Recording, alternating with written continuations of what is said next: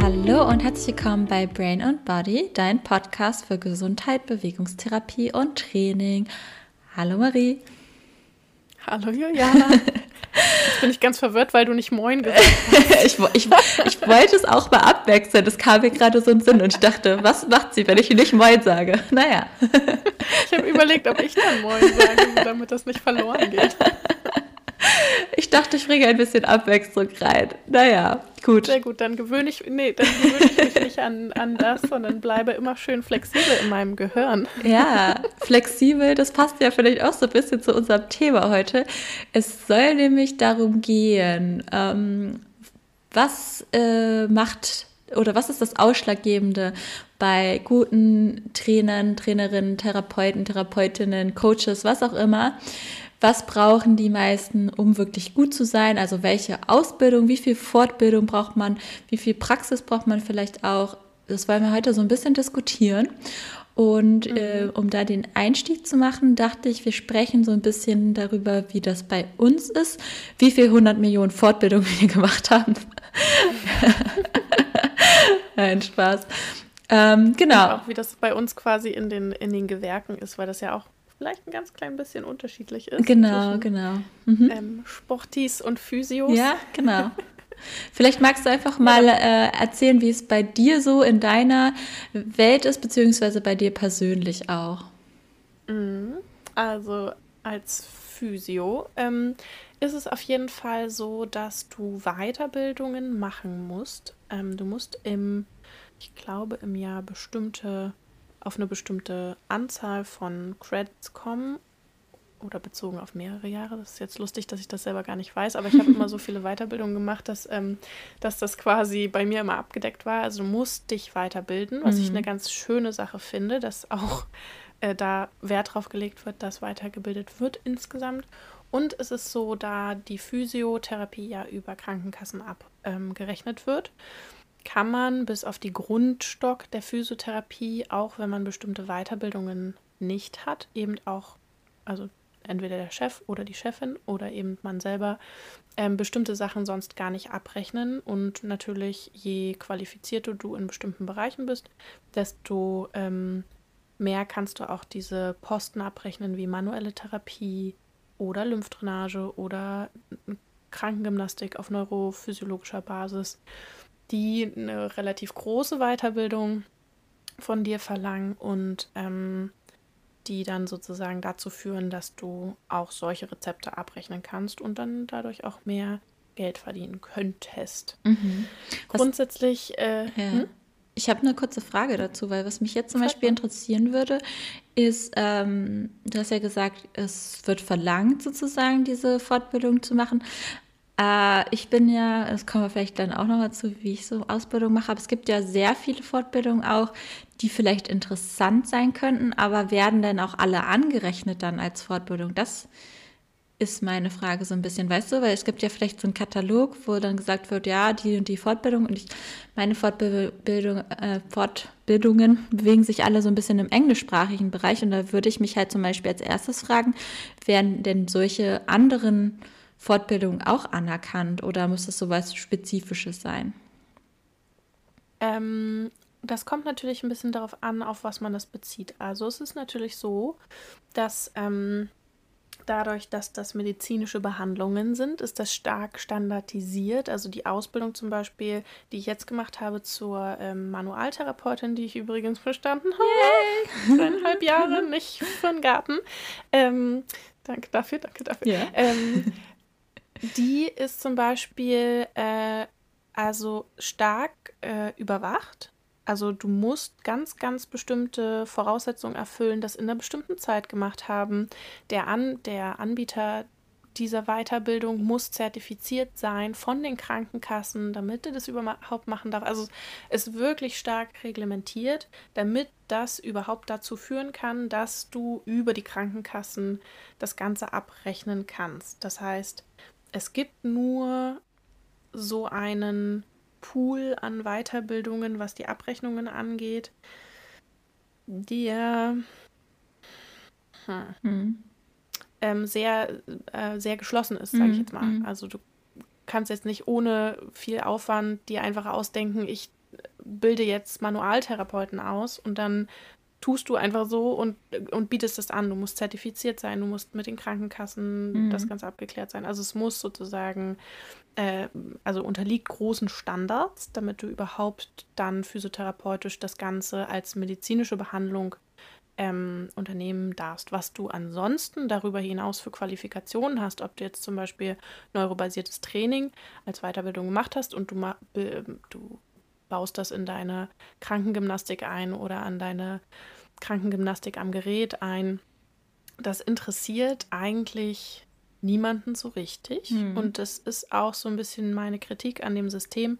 Du kannst noch so gut irgendwie in allen möglichen Bereichen weitergebildet sein, wenn du die großen Posten in der Physiotherapie nicht hast, bist du erstmal, gerade für den Arbeitgeber, jetzt nicht so besonders viel wert. Ja. Ja. Und das ist, also das ist irgendwie absurd, weil, weiß nicht, nur weil ich eine manuelle Lymphdrainage-Weiterbildung habe, die ich auch durchaus direkt nach meiner Ausbildung gemacht habe, weil es eben auf dem Arbeitsmarkt so ist, dass die Arbeitgeber von dir erwarten, dass du eben die großen Posten an Weiterbildung machst, mit denen man auch Sachen abrechnen kann. Ähm, wenn das quasi abgedeckt ist, hat das noch lange keine Aussage darüber, wie gut oder schlecht du als Therapeut bist. Du kannst ja auch deine manuelle Lymphdrainage und manuelle Therapie direkt nach der Ausbildung machen, hast noch überhaupt gar keine Erfahrung und dann Mhm. weiß ich auch nicht, bleibst du vielleicht für immer auf diesem Standpunkt stehen, Mhm. ähm, selbst wenn du dann noch Taping oder sonst irgendwas machst, aber ähm, das muss ja noch längst nicht heißen, dass dann irgendwie jeder Physio, der die manuelle Therapie gemacht hat, ein guter Physio oder eine Mhm. gute Physiotherapeutin ist. Also ich habe persönlich habe ähm, sozusagen erst die manuelle Lymphdrainage gemacht, habe einen Taping-Kurs gemacht ähm, und dann noch so Bewegungsweiterbildungen, wo ich ähm, Pilates und Step Aerobic und äh, so Osteoporose-Gruppenleitung gelernt habe. Ähm, und dann, jetzt muss ich überlegen, meine Yoga-Lehrerinnen-Ausbildung, das Rolfing und halt solche ganz grundsätzlichen Sachen wie KG-Gerät, MTT, wo man quasi Menschen auch an großen Geräten in Anführungszeichen trainieren kann. Mhm. Und die, aber die Rolfing-Ausbildung und die Yogalehrerausbildung könntest du ja, kannst du ja im Prinzip nicht bei den Krankenkassen irgendwie abrechnen. So habe ich das ja jetzt verstanden. Das ist, das ist richtig. Also ähm, selbst eine normale Yoga-Lehrerausbildung, mit der ich jetzt ähm, ganz normale Yoga, also man darf ja Yoga auch ohne Ausbildung ähm, lehren. Ich habe, glaube ich, 230 oder 240 Stunden so circa war meine Ausbildung intensiv, also so circa 200. Mhm. Ähm, das ist die Grundstock-Ausbildung als Yoga-Lehrerin und ähm, da ist es so, wenn du das über die Krankenkassen abrechnen wollen würdest, ähm, musst du das über die ZPP machen, Mhm. die Zentrale für Prävention, ähm, Ja. quasi zertifizieren lassen. Mhm. Ähm, und da war es so, dass obwohl ich Physiotherapeutin bin und zusätzlich Yogalehrerin, ähm, ich nicht genug Stunden als äh, Yogalehrerin habe. Also ich müsste irgendwie 500 Stunden haben, damit Krankenkassen bei mir zulassen, dass äh, meine Yogaschülerinnen ähm, das über die Krankenkasse laufen lassen, was total absurd ist, Mhm. weil ich ja sowieso schon Kassenleistungen erbringe Ja. in dem präventiven Bereich, also super aufgestellt wäre, aber die ZPP, ähm, jetzt sorry für die, für die Politik, aber ähm, gerne die Hand drüber hat. Also es hat auch was mit Qualitätsmanagement zu tun, aber eben auch was damit zu tun, dass man natürlich, wenn man als eine äh, Institution sagen kann, okay, äh, es ist, wird jetzt immer schwieriger, Sachen bei uns anerkennen zu Mm, lassen. mm. Deswegen müssen sich jetzt schon die äh, Ausbildungs- ähm, Anbieter sozusagen bei uns zertifizieren lassen, damit überhaupt noch was anerkannt wird, was dann wieder abgerechnet werden kann. Ja, ja. Hat natürlich auch äh, System. ja, auf jeden Fall. Und ich finde es Aber Krass. auch ein guter, also ja, ist ein guter Qualitätsbereich, wo man sagen kann, okay, wir können aber dafür Quali, also die Qualität in einer gewissen Art und Weise sichern. Ja, wobei, Patienten. also ich weiß auch, welche Kurse da angeboten würden bei der, werden bei der ZPP und ich würde jetzt nicht sagen, dass die qualitativ so hochwertig sind vielleicht. Weißt du, wie, die, mhm. wie ich mhm. meine? Also ich will mhm. jetzt nicht ja. zu sehr in, in äh, Kritik reingehen und ich will mich jetzt auch nicht zu sehr aufregen, aber ich kenne das Thema ja mit äh, Fortbildung anerkennen und ZPP ist ja sehr, sehr ähnlich in, in der Sportwissenschaftswelt. Ähm, und ähm, ja, da denke ich mir auch manchmal so, also warum, ne? Also warum muss man jetzt irgendeinen äh, Kurs genau da zertifizieren lassen. Und äh, ich glaube, das ist ja auch der Grund, davon haben wir, haben wir auch schon gesprochen, dass wir beide nicht über, also mit Krankenkassen arbeiten und ähm, beide selbstständig arbeiten, weil das ist einfach so ein bürokratischer Aufwand und es werden einem so viele Hürden gestellt. Dabei möchte man einfach den Menschen nur helfen und präventiv könnte man da so viel machen. Aber nein, ja. es ist erstmal so ein krasser Aufwand, da irgendwie überhaupt reinzubekommen, äh, zu kommen. Und was du ja erzählt hast mit der Yoga-Lehrerausbildung ist ja eigentlich auch an sich absurd. Also ja.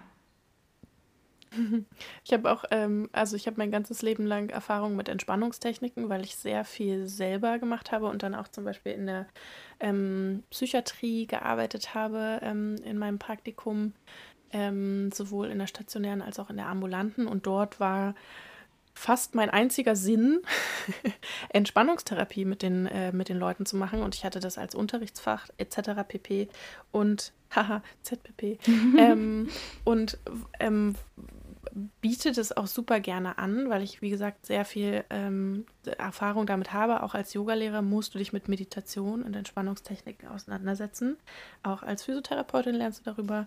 Und ähm, dadurch, dass ich aber nicht nochmal irgendwie eine Ausbildung zur Entspannungspädagogin gemacht habe, kann ich auch da nicht davon ausgehen, dass ich bei der ZPP mit irgendeiner Art also äh, Entspannungstechnik quasi einen, Kurs anbieten könnte. Ja. Ich mir also denke, yo, ähm, die haben das auch über die Jahre mit der Physiotherapie-Ausbildung hast du sehr, sehr viel Inhalt. Also du hast zum Beispiel wirklich auch Entspannungstherapie, du hast Atemtherapie und so weiter und so fort. Und auch in diesen Bereichen könnte man theoretisch und wurde auch jahrelang, jahrzehntelang ähm, bei der ZPP ähm, wurden Sachen akzeptiert, allein weil du eine Physiotherapeutin oder ein mhm. Physiotherapeut mhm. warst. Mhm. Und mittlerweile wird das gar nicht mehr angerechnet, ja. außer du kannst ganz, ganz viel irgendwie äh, Ausbildungsinhalte nachweisen. Und also ich habe noch also das ist leider in der Physiotherapie-Ausbildung äh, so bei mir gewesen, nicht so wie beim Studium, wo du irgendwie ein, ein, Blatt kriegst, wie viele Credits hast du in welchem Bereich. Ich habe überhaupt gar nicht solche Dokumente über meine Ausbildung,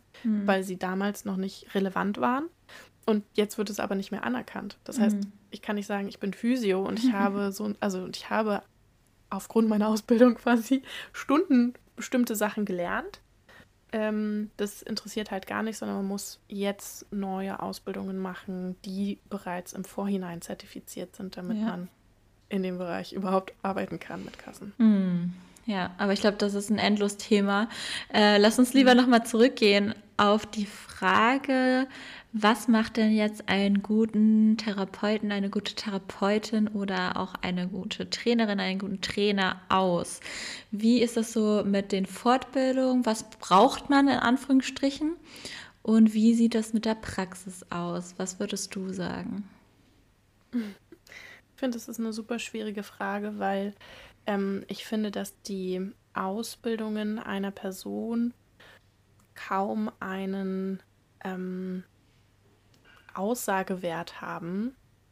Eine Person kann unglaublich viel weitergebildet sein und kann davon aber sehr wenig in die Praxis mitnehmen und andersherum. Also es kann auch jemand irgendwie relativ frisch aus der Ausbildung kommen und kann viel anbieten, ähm, je nach auch Interesse und Selbsterfahrung und weiß nicht, Praktikumstellen und sonst irgendwie. Aber ähm, natürlich spielt auch die Erfahrung als Therapeut, Therapeutin oder Trainerin, Trainer ähm, damit rein. Und ich finde es schwierig, das pauschal sagen zu können. Also ich weiß nicht, ähm, bei der Physiotherapie denke ich immer so, sie haben alle, alle immerhin ein Staatsexamen bestanden. Das ist schon mal ganz gut. Aber ähm, das heißt noch lange nicht, dass auch alle irgendwie up to date bleiben, sich weiterbilden, also sich mehr weiterbilden oder halt auch zum Beispiel von alten Behandlungsmustern ähm, abfallen, die mhm. Mhm. vielleicht schon längst überholt sind. Du hast so eine lustige Geschichte, Juliana. Ich, ich, will, ich will sie gerne noch mal hören. Meine Geschichte mit der äh, Physiotherapeutin? Ja. Naja, ich hatte eine Physiotherapeutin als äh, Patientin und äh, diese Physiotherapeutin hm, wollte mit mir irgendwie diskutieren darüber. Also ich habe mein klassisches, ähm, den klassischen Mythos äh, einmal kurz angesprochen mit, die Knie dürfen nicht über die Fußspitzen. Vielleicht äh, kennt den denn der, äh, die ein oder andere oder der ein oder andere diesen Mythos, beziehungsweise vielleicht glaubt ihr diesen Mythos auch noch. Und mein, das ist ja mein absoluter, ich weiß nicht, wie man dazu sagt, aber das, wenn das jemand sagt zu mir, die Knie dürfen nicht über die Fußspitzen, dann stellen sich bei mir alle Haare auf. Die, die Endgegner-Aussage. genau, die Endgegner-Aussage. So kriegt der Julia, Juliana in Rage. Ja, wirklich. naja, auf jeden Fall wollte sie gerne mit mir diskutieren und hat äh, gesagt, naja, aber ich habe das ja damals in der Physiotherapie vor 20 oder vielleicht auch 30 Jahren, so um den Dreh, irgendwie anders gelernt. Und da gab es doch diese Studie vor 20 Jahren und war dann diese Studie dann falsch? Ja, da musste ich erstmal kurz in mich gehen und denken, naja, äh, aber meine Antwort darauf ist natürlich, okay, erstens, wir lernen so viel Neues, fast, also jeden Tag über den Körper. Ne? Also wir haben ja schon darüber gesprochen, dass damals gesagt wurde, ja, Faszien ist Abfall und mittlerweile weiß man auch, dass Faszien einfach super wichtiges System ist und äh, nicht wegzudenken, auch äh, zur, äh, im Training oder in der Therapie zu beachten. Ähm, und was vor 20 Jahren vielleicht mal untersucht wurde, das kann heute sozusagen schon lange nicht mehr stimmen. Deswegen, was du gesagt hast mit diesem Up-to-Date up bleiben, finde ich ähm, super wichtig einfach.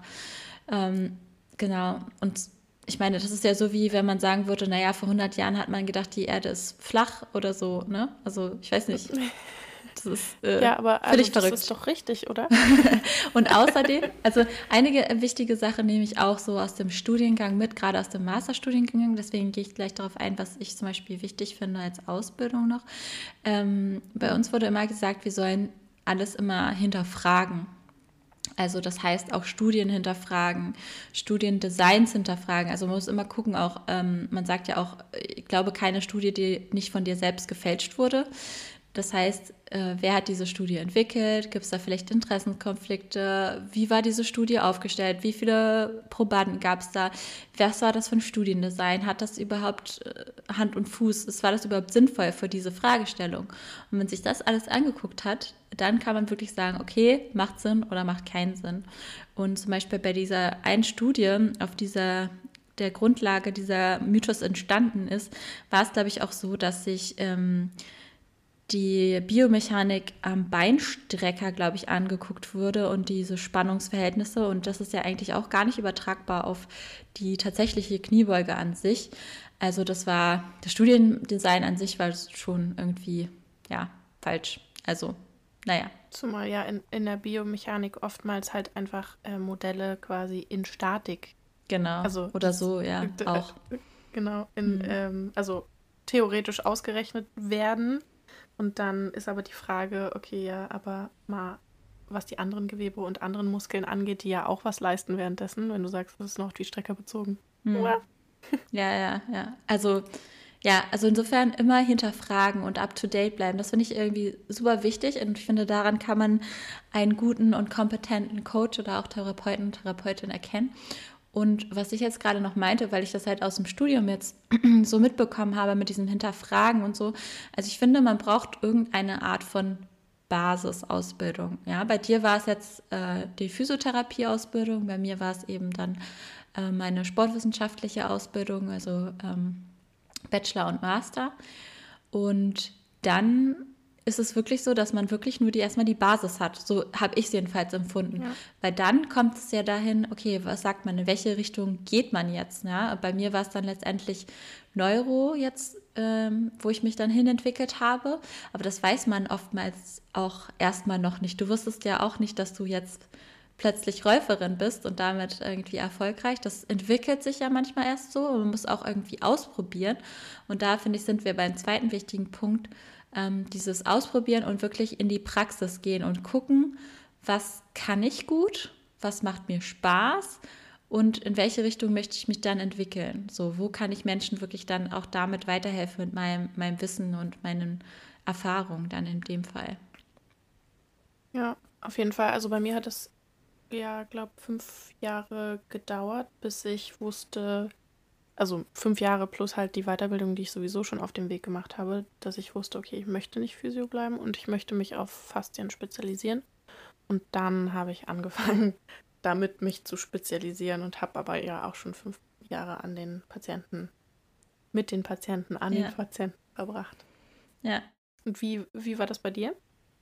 Ja, also ich habe auch immer schon praktisch gearbeitet neben meinen äh, Ausbildungen, aber ich habe ähm, am Anfang, muss ich sagen, also nach dem Studium direkt irgendwie eher so dieses, was glaube ich viele am Anfang ähm, dann doch auch haben, vielleicht so ein bisschen so diesen Irrglauben, ich muss möglichst viele Fortbildungen machen. Also ich muss so viele Fortbildungen wie möglich haben. Ich finde, das wird einem so auch so ein bisschen suggeriert, ne? wenn man so sich ähm, vor allen Dingen auch vergleicht und man sich ähm, andere Menschen in dem gleichen Bereich anschaut, die haben dann irgendwie 30 Fortbildungen, 40 Fortbildungen da stehen und man denkt sich so, oh scheiße, ich muss mich jetzt hier noch irgendwie die ganze Zeit äh, 24 Stunden äh, weiterbilden. Das war am Anfang, finde ich, so ein bisschen mein Fehler auch, äh, bis ich dann doch zur Neuro äh, gekommen bin und da dann hängen geblieben bin. Ähm, da habe ich gemerkt, erstens, es macht viel mehr Sinn, sich auch zu spezialisieren. Und dann in dem Bereich ist es auch so. Also ich meine, ich könnte jetzt ja auch immer noch endlos weiter mich bilden, weil das Thema ja auch so riesig ist. Und ich werde mich auch dahingehend weiterbilden, aber das muss nicht alles auf einmal kommen, weil viel wichtiger ist erstmal wirklich für mich auch, was ich gemerkt habe, in die Umsetzung zu kommen und in dieses mit Menschen arbeiten, um dann zu sehen, okay, wovon profitieren die meisten Menschen? Was macht für die meisten Menschen Sinn? Weil nur weil man irgendwas in der Fortbildung gelernt hat, so in der Theorie, äh, ja, macht XY Sinn und macht das mal so mit den Patienten, mit den Patientinnen, ähm, heißt das noch lange nicht, dass das dann in der Praxis auch so funktioniert. Äh, so ist jedenfalls ja. meine Erfahrung, ja und vor allen Dingen für einen selber und auch für die Patienten Sinn ergibt. Also ich denke da gerade an meine letzte Weiterbildung, die manuelle Therapie, wo uns auch teilweise Methoden ähm, beigebracht wurden, ähm, die ganz nett sind in der The äh, Theorie und die man vielleicht auch an seiner ähm, Mitschülerin gerne mal macht, aber so ähm, Mobilisation der Halswirbelsäule, wo ich den Kopf des Patienten zwischen meine Brüste legen muss, um ihn zu fixieren, weil ich halt keine drei Hände habe, wo ich sage, Entschuldigung, aber ähm, vielleicht würden sich manche Leute freuen, äh, aber das mache ich jetzt auch nicht. Das mache ich jetzt auch nicht, ähm, nicht immer. Nee. So, das ge geht halt einfach nicht nee. ähm, immer mit dem, mit dem Patientenkontakt. Ja. Da muss man dann auch so ein bisschen gucken, ja. was, was wirklich realistisch ist und womit man sich auch selber wohlfühlt. Also. Mhm. Und äh, was würdest du denn jetzt so, wenn du es zusammenfassend sagen müsstest, für jetzt die, die uns zuhören, woran können sie denn Expertinnen und Experten erkennen, beziehungsweise äh, erkennen, dass diese irgendwie Ahnung haben oder dass die gut geeignet sind? Was würdest du sagen, was ist wichtig jetzt? Also zusammenfassend würde ich sagen, dass es erstmal gut wäre, wenn diejenigen ähm, eine Ausbildung in dem Bereich hätten oder ein Grundstockstudium, also zum Beispiel wie bei uns Physiotherapie oder Sportwissenschaften ähm, studiert haben, ähm, um in diese Richtung zu gehen oder Sportlehrer, das gab es damals auch als, äh, als ähm, Studiengang. Das sind so grundlegende, grundlegende Sachen, damit sie sich erstmal mit der Materie auskennen mhm. ähm, und dann daraufhin quasi angefangen haben zu arbeiten, also nicht nur auch in Weiterbildungen ähm, rum, äh, rumpümmeln und ähm, nie richtig gearbeitet haben am Patienten. Das ist so eine Sache, ähm, auf die man achten kann. Und ich würde sagen, dass auch gerade wenn man jetzt spezielle Bedürfnisse hat oder spezielle ähm, Aufgabenstellungen an diese Person, dass man schaut, dass sie eben auch spezialisiert sind. Also das nicht irgendwie ganz breit gefächert, mhm. irgendwie Atemtherapeut und äh, Shiatsu, Fußmasseur und dann aber wiederum äh, Ernährungsberatung. Jump, genau, Ernährungsberatung. Also was auch ganz gut sein kann, aber dass sie auch in ihrem Bereich so ein bisschen nerdig sein dürfen, so wie ich das bei uns immer denke. So Hilfe, wir sind Nerds. Ähm, und dass die Leute vielleicht auch aus einer gewissen Überzeugung heraus arbeiten. Und ähm, ganz grundsätzlich finde ich immer, wenn ich mir jemanden suche als Spezialisten für bestimmte Themen, dass ich schaue, dass sie mir erstmal grundsympathisch sind ja, und mir nicht irgendwelche dogmatischen. Sachen so äh, an den Kopf werfen wie, oh mein Gott, wirklich, so lebst du dein Leben, mhm. so bewegst du dich, das geht aber gar nicht, sondern dass man als Mensch gesehen wird, dass man vielleicht auch in der Situation wahrgenommen wird, in der man ähm, steckt und dann einfach so ein, ich sage jetzt mal, Agreement auch darüber hat, so was, was will ich jetzt, was, wo, wo will ich denn jetzt eigentlich einen Fortschritt? Nicht, dass ich irgendwie gleichzeitig meine Füße massiert bekomme, eine Ernährungsberatung und vielleicht noch meine Haare gemacht, sondern dass ich wirklich für eine Sache, für ein Problem auch mit dem Therapeuten, der Therapeutin klare Ziele setze und die dann in die Umsetzung bekomme. Das und die Sympathie sind, glaube ich, auch nochmal ganz wichtige, ich sage jetzt mal Soft Skills, mhm. die ähm, vielleicht äh, Ausschlag geben dafür, ob der, diejenige ähm, ja, eine gute Arbeit leisten. Mhm. Ja. Was würdest du noch dazu? Mm, ich glaube, ich würde das komplett so unterschreiben. das mit der Sympathie, das hätte ich jetzt auch sonst nochmal ergänzt. Das ist, finde ich, auch ne, super wichtig. Einfach, dass man, ähm, ja, dass das Zwischenmenschliche, Zwischenmenschliche passt. Ähm, das finde ich auch eins der wichtigsten Punkte, weil wenn man irgendwie ein ungutes Gefühl hat, wenn man dann dorthin geht zur Therapie oder zum Training, dann bringt das ja auch überhaupt nichts und das ist eigentlich nur hinderlich für den äh, Erfolg. Äh, was ich vielleicht sonst noch ergänzen würde, ist, dass vielleicht ähm, der Trainer, die Trainerin, der Therapeut, die Therapeutin vielleicht auch ein Netzwerk hat, ähm, wo er oder sie gegebenenfalls dann weiterempfehlen kann. Also das finde ich auch mal ganz wichtig, dass wenn man weiß, das übersteigt jetzt meine Kompetenz oder es passt doch eher dann zu jemand anderes, also so wie wir das dann zum Beispiel auch machen, ne? wenn ich sage, hier Marie, äh, diese Person ähm, ist so und so und ich glaube, das ist jetzt erstmal nichts für mich, für also äh, Bewegungsansatz. Vielleicht kannst du da erstmal drauf schauen, ne? So. Äh, und ich mhm. glaube, das ist auch ganz wichtig. Ähm, das habe ich jetzt auch in meiner Fortbildung sozusagen gelernt, dass dieses eine Weiterempfehlung eigentlich tausendmal besser ist, als wenn man dann selber probierte, obwohl man das nicht für sich hinkriegt oder weiß, dass man das eigentlich nicht kann und dass die Kompetenz übersteigt, dass man da irgendwie versucht, doch dann noch so rumzudoktern, um, um das irgendwie hinzukriegen. Aber das ist eigentlich viel wichtiger zu sagen, hier, ich kenne da jemanden, der kann das viel besser. So. Ja, auf jeden Fall grundsätzlich auch ein gutes Zeichen, wenn ein Therapeut, eine Therapeutin sagen kann, vielleicht auch bei einem ganz speziellen Thema, so weiß ich gerade nicht, äh, gib mir Zeit, beim nächsten Mal sage ich dir darüber mehr oder, ja, oder empfehle so. dich halt weiter. Mhm. Genau. Ja, ja. Genau, auf jeden Fall. Ja. Ich würde sagen, das war das Wichtigste eigentlich, oder? Das denke ich auch. jetzt, jetzt geht raus in die Welt und sucht euch gute Therapeuten. Genau, geht raus in die Welt. Nein, aber was man vielleicht da noch mal dazu sagen kann, warum wir das ja auch gemacht haben, ist, ne, also es gibt ja Themen, die äh, jeder einzelne von euch vielleicht, die ihr zuhört, also der eine mehr oder der andere weniger im Bereich Gesundheit ähm, hat. Ja, also sei es Schmerz, sei es aber auch vielleicht irgendwas komplett anderes. Und es macht immer Sinn, sich Hilfe zu holen in Bereichen, wo man einfach selber nicht weiterkommt. Weil man kann dann auch Jahre dann damit verschwenden und an sich selber irgendwie rumdoktern, aber es macht doch eigentlich viel mehr Sinn, wenn man zu jemandem geht, der das sich schon mal mehr mit beschäftigt hat und ähm, dann einfach vielleicht eine schnellere Lösung ähm, parat hat. Und es spart euch meistens sehr, sehr viel Zeit ja. und sehr viel Mühe, beziehungsweise manchmal ja sogar auch äh, Leiden. Genau, ja, auf jeden Fall. Ja, dann würde ich sagen, wie immer, Hinterlasst uns gerne fünf Sterne bei Spotify. Wenn ihr noch oder Apple. Genau, oder Apple. Ich vergesse immer den Apple. ähm, Wenn ihr interessante Fragen habt oder Fragen generell, dann schreibt uns bei Instagram. Und dann wünschen wir euch sonst noch einen schönen Morgen, Mittag, Abend und hören uns. Tag. Tag. hören uns beim nächsten Mal. Bis dann. Bis dahin. Tschüssi. Tschüss.